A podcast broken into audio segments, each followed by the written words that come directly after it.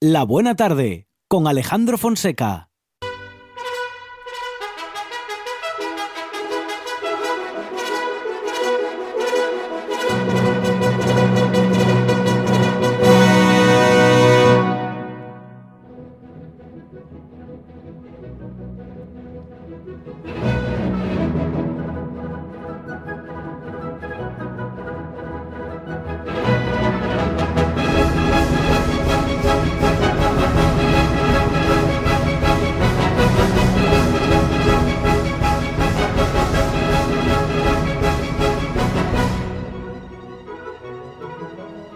Esta es la parte en la que la directora o el director de orquesta se viene arriba y se le mueven todos los pelos porque no sabe ya cómo hacer para llevar toda la energía.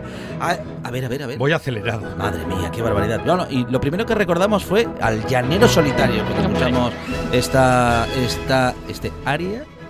Esto es una obertura. Esta es una Obertura. esta obertura. Susana Gudín, ¿qué tal? Buenas tardes. Buenas tardes, muy bien. Triunfal, una obertura triunfal que, eh, bueno, no sé si por la serie, pero no podemos dejar de pensar en caballos. Y nos, Hombre. y nos acelera. Claro. Exactamente, y de eso se trata. Representa un galope de la caballería, representa una marcha de Caballería soldados, rusticana. por ejemplo. Mm. Y esta, pues, es la obertura de Guillermo Tell, del gran Rossini, que era un compositor eh, jo, magnífico en lo que a oberturas sobre todo se refiere. Wow. Tiene un montón de ellas muy conocidas y potentes, como la que estamos eh, escuchando ahora Sí, mismo, ¿no? sí. Es que lo- la obertura tiene que ser potente. Tiene Yo que creo que sí. De eso se trata, ¿no? De abrir y que te enganche lo primero que escuchas, igual que en un buen libro te tiene que enganchar la primera página para, para seguir leyendo, pues eh, de eso se trata la, la obertura. Y en este caso, desde luego, pues claro, nos recuerda al llanero solitario, Mm. pero nos recuerda también a la naranja mecánica, Ah, a, sí, ¿verdad? Cierto. a un Sí, montón de sí. dibujos animados, de Mickey, de. Bugs Bunny, de- a un montón de anuncios, a muchísimas cosas. Se ha usado mucho. eh, eh, eh, mm, Tom y Jerry tiene más de un, tienen más de un capítulo en los que la música clásica es protagonista de vamos de, de- de- de ese de esos capítulos ¿eh? Y muchos niños se han bueno se han familiarizado Sí. con algunos clásicos de la música clásica Sí, sí. eh, con bueno, pues con las- Disney, con por Di- ejemplo, eso, vamos, sobremanera. Sí, sí. Aquí. Walt Disney nos, nos enseñaba mucho a ese respecto. A su manera, pero, pero mucho. Y de eso hablamos hoy, de cómo empezar y de qué es una eh, obertura, pues como esta que acabamos de escuchar, es aquello que nos da pie a todo un mundo pues eh, maravilloso que viene detrás, que es una obra bien grande. No tiene por qué ser ópera, pero en este caso pues hablamos de oberturas de ópera. Entonces, eh, dentro de ella podemos encontrar lo que sería la atmósfera de la ópera en general, con que nos vamos a ir encontrando a medida que avanza esta, ¿no? Eh, esta ya os digo, es como muy potente, nos eh, dice muchas cosas, nos apetece, bueno, pues sí, levantarnos y echar a correr de la mesa. Así como con fuerza, ¿no? Pero también puede ser todo lo contrario, puede ser algo que nos eh, traiga algún recuerdo pues eh, de emociones más tranquilas o más poderosas. Y entonces vamos a hablar de una que a mí me encanta sobremanera, que es eh, la obertura de la Traviata de Verdi. Oh. Que la Traviata, vamos, bueno, para mí Verdi es eh, el- lo más, eh, por muchas cosas. Eh, y la Traviata, desde Pone luego... Cara, cara de ilusión. Sí. Susana Sí, Budín, en estos claro. momentos. Sí, lo claro. pongo. Mm, La verdad es que sí. eh, me encanta y me encanta esto y como personaje dentro de la Traviata, pues para cualquier eh, mujer que pueda cantar este papel, es que a todos los niveles es brutal. Y os diré algo sobre esta obertura. ¿Qué tiene de especial? Pues que en ella lo que nos encontramos a lo largo de esta ópera, que es un contraste continuo de amor-desamor, de celos, de felicidad, de tristeza, de, bueno, un, claroscuro continuo, ahí lo vemos en, en la Traviata, eh, pues lo tenemos eh, en la obertura, empieza muy suave. Y después nos mete un tema que yo os digo la letra. La letra de este tema que vamos a escuchar, que se escucha en la ópera más adelante, dice, ama mi Alfredo, ama mi quanti io t'amo. Y luego, después de decirle, ámame como yo te amo, ámame, ámame, te amo, te amo, te amo, adiós, le dice. Y es como, No. pero nena, Pero Per, favore, ragazza. ma perché? Mm, bueno, Ahora es, que me... es- es ahora que- como... que me Ahora que estaba ilusionado. que estaba yo convencido, Exacto, ilusionado. pues por amor precisamente ella le Mm. dice adiós en un momento dado. Mm. Entonces, esto nos lo encontramos, ¿por qué? Porque Verdi, de manera muy inteligente y muy sutil, va a acompañar esta melodía tan triste con un acompañamiento cada vez más festivo, que nos recuerda eh, como si nos acercamos a una fiesta de estas al aire libre, una fiesta Prau, y cada vez que cuanto más nos acercamos más cerca Más está la música, sí. y cada vez ves eh, venir la fiesta, pues eso es lo que nos pasa con esta obertura que desembocará finalmente en el grandísimo brindis de la Traviata.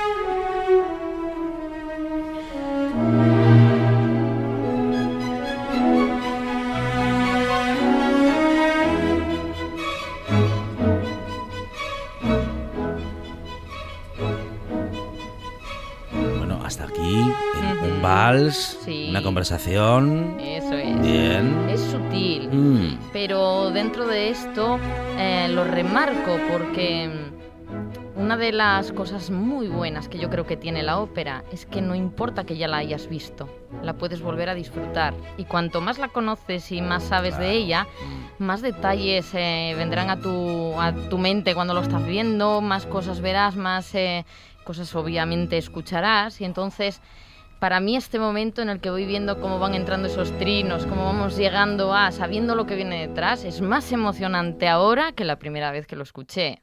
Entonces, obviamente, sí, bueno, la ópera no es fácil de escuchar si no estás familiarizado con ella. Algunas son más que otras, obviamente. Pero cuanto más sabes de ellas, yo creo que más la, puedes disfrutar. Así que, bueno, un, un día tenemos que hablar de la Traviata, ¿no? Oh. Claro, claro, claro, claro. Sí, sí. Y hacer un recorrido eh, por sus emociones y por todo el relato. Claro que sí, claro que sí. En fin, bueno, esto me lo oiréis decir de casi todas en realidad, ¿eh? No, pero ese suspiro es revelador. Sí, es revelador. Yo siempre he considerado que tenía una voz muy verdiana, en el sentido que a veces te encuentras con compositores, con obras de compositores que sin que te salgan maravillosamente sientes cierta facilidad, cierta plasticidad. Y eso me pasa con este hombre y me encanta. Entonces yo en mi casa los vecinos los tengo aburridos, pero ellos a mí también porque somos músicos dicen- todos, dicen ¿entiendes? los vecinos, puñetero verde otra vez. Pero bueno, que una obertura no tiene por qué ser siempre la antesala a algo más. Una obertura puede ser una obra en sí misma y punto. Esto de las nomenclaturas, en, bueno, a lo largo de, de la llamada música clásica, y bueno, van variando, depende de las épocas, a veces se confunden y en este caso pues coinciden. Entonces yo también quería traer un tipo de, de, de esas oberturas y me he decantado por una que me parece pues muy especial. Es de. Tchaikovsky, que ya es Tchaikovsky, ¿sabes? Que es como ya cacofónico en sí. Entonces, eh, se llama Obertura 1812 y la compuso para conmemorar la- a la resistencia rusa frente en su victoria frente a Napoleón. Bueno, entonces os podéis imaginar qué tipo de obertura será. Eh, podemos escuchar, aparte de un final triunfal, vencedor y Apoteósico. y no ha sido preparado, pero es que conectamos en estas cosas, ¿verdad? Podemos escuña- escuchar cañonazos incluidos y campanas. Bueno, que se pueden a veces, eh, digamos que permutar por grabaciones o por instrumentos que puedan conseguir el mismo efecto, pero la- los cañones dando ahí zambombazos, eso Wow. tiene que ser espectacular en directo. Tal es así que en muchas, muchas series, en muchas películas, incluso en muchas, en muchos eventos políticos se escucha esta, este tema. Y yo, mm, bueno, traigo para acá la peli V de Vendetta, que la usa en el final cuando están acabando, destrozando el Parlamento británico y revienta todo y pues suena en la obertura 1812.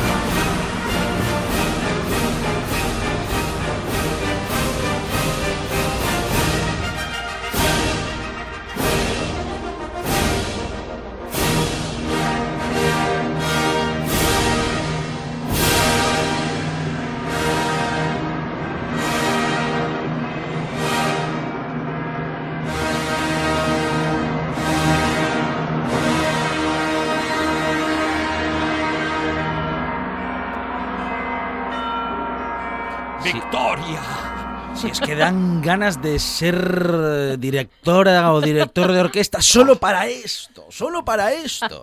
¡Qué barbaridad! Lo bueno es que te lo puedes poner a todo trapo en casa y Mm. coges eh, la espátula y el no sé qué y el tenedor y, Eh, y- Me lo voy a poner de despertador.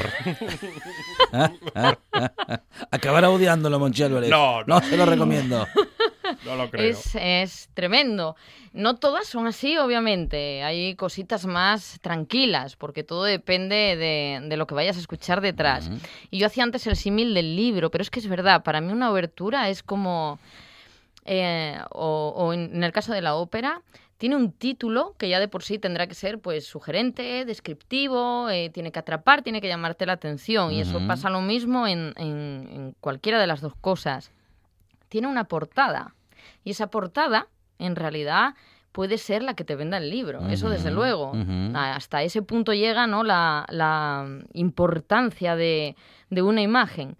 Pero eso, en una ópera, pues es ese momento maravilloso donde abres eh, el telón y aparece la escenografía, todo el atrezzo, las luces, y entonces ya te va dando pues pistas de dónde te encuentras. Pero de repente abres y te lees esa primera página Mm. y decides realmente, ¿me compro el libro? No me lo compro. A Mm. veces te quedas porque te gusta mucho el autor y aunque la primera página quizá te enganche menos, esperas a ver. Pero lo normal es que te enganche a la primera hoja. No, Esperar a la décima para atrapar al lector es un poco raro, ¿no? Eh, No, no ujú. suele... Se intenta hacer de. No suele pasar. Desde el inicio de la historia, Susana Gudín se puede ir a ver eh, óperas, mm, digamos, bueno, claro, sin haberlo hecho nunca jamás. Sin haber escuchado ópera en casa. Sí. Ir a ver ópera. Se debe. Sí. Eh, por supuesto se debe Mm, y se puede. Y hay, pues, cositas más asequibles. Mira, la Traviata no es que no sea asequible, Sí. pero bueno, es larga. Ajá. Es larga. Entonces, ¿Larga? eh, es larga. ¿Larga cuatro horas? No, no llega a cuatro Bueno, horas. No, no hay llega a cuatro. Hay películas de Scorsese que duran, Lo sé. duran eso. ¿eh? Lo ¿Se, puede- sé. ¿Se pueden llevar Lo- tuppers a la ópera? Lo que... lo que pasa que, claro, Mm. lo de hacer ruido, levantarse y no sé qué, en la... Ay, Ah, ay, hay ah, que ah. tener cuidado. Y Claro. eso, que hoy en día está todo mucho más permitido. Mm. No te hablo de temporadas eh, de hace años, de épocas en las que la gente iba con las partituras. Oh. Y le decía al cantante, te has equivocado, ¡Uy! esa nota no iba ahí. ¡Qué presión! No es increíble, claro que es presión, pero es que el público exigía Y entonces el que estaba encima del escenario también sabía que tenía que estar a punto, que no podían ir las cosas a medio ensayar o Mm. etcétera, ¿no? Entonces, exagerado por un lado, pero por otro, bueno, pues también exigían la entrada en la ópera en comparación con otras cosas no es barata. Ojo, pagas una orquesta, pagas un, un montaje espléndido, en obviamente. escena increíble. Entonces, pues no, cinco euros no puede ser. Sí. Eh, otra cosa es que los gobiernos apoyen y estas cosas, bajen el IVA, la, la, la, la, la, la. La, la, la, la, la. Pero, pero bueno, sí que es verdad que exigían Hombre, porque lo pagaban, Igual si ¿verdad? se lo decimos cantando, bajen no, el... no, baja ni- del ni- IVA. Ni o- cantando, solo tienen un tema. O les ahora. tratamos de usted, bajen el IVA, por favor, y a lo mejor... A lo mejor. Igual es que no caso. hemos probado esa manera, ¿verdad? Bueno, pues vamos a hablar de, de la última obertura que escuchamos hoy. Y la verdad es que ya hemos hablado de esta, de esta ópera. Mm, Es la obertura de Carmen de Bizet. Mm. Pero ¿por qué me traigo esta, esta obertura? Porque, Pues es, mira, porque es genial. desde luego es genial. Y, y no es solo porque me den ganas, pues eh, sí, de irme de folisha y entre Mm. culín y culín Mm. dar vueltas y, y cosas. no llores. Le da nostalgia, le da sí, nostalgia. Qué tiempos aquellos. Volverán, volverán. no desentrenes. Tú en casa, mira, puedes hacer lo que No, quieras. si yo lo intento. Pero ¿por qué? Pues es una, es una obertura que trae al principio de todo, digamos, un- unos momentos muy especiales que a lo largo de la obra vamos a ver cómo se desarrollan. Es decir, motivos diferentes que están, eh, digamos, compuestos en forma de rondó. ¿Y esto qué quiere decir? Pues en forma de, de rueda, de vuelta una y otra vez al primer motivo. Es decir, el primer motivo que todos conocemos es algo así como... eh, tan, taram, tarara, tito, tita, tita, ta, tito, tito, tito, tito, ta. Esto nos suena todo. Ujú. Lo pones y dices tú, no es, pero, pero me suena. El segundo eh, también nos sonará, es un poquito menos conocido, to, ta, to, ti, ta, tra, to, to, ta, ta, ta, ta, ti, trera, que es un poco más cíngaro, más bailarín, pero luego vuelve al primero y después engancha uno nuevo y luego vuelve al primero. A eso llamamos rondo. Lo especial es que cada una de las partes es un ente por sí misma que va a ir desarrollando a lo largo de la obra y que se ha convertido, pues eso, en un montón de canciones número uno en las listas de los 40 principales, vamos. Esto es así con, con Bizet. Así que, bueno, con su, con su propio carácter, eh, cada una de las partes, Bizet hace esta maravillosísima obertura.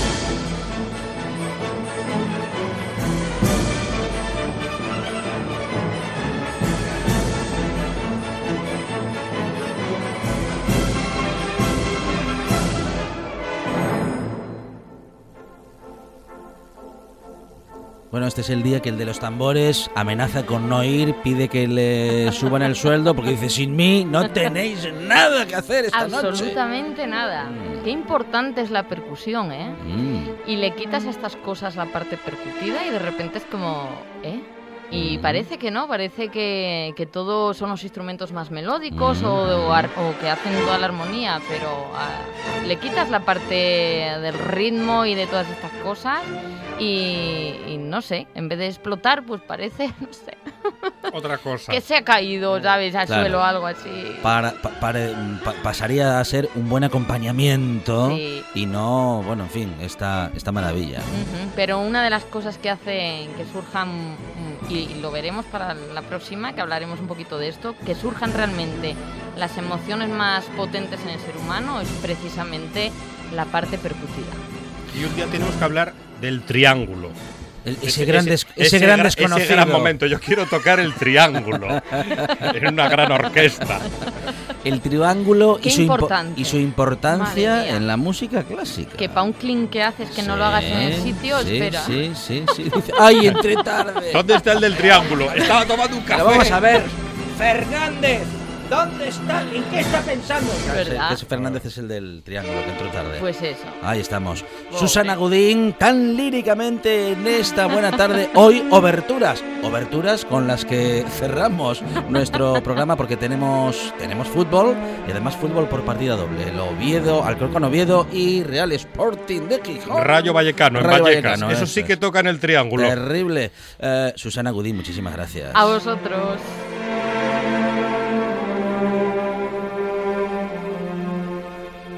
Momento para final de esta buena tarde. Regresamos mañana a partir de las 4 de la tarde, como siempre, con más buena tarde y más radio. Ahora el fútbol, tiempo añadido y los compañeros y compañeras que nos van a llevar a pasar una buena tarde de fútbol.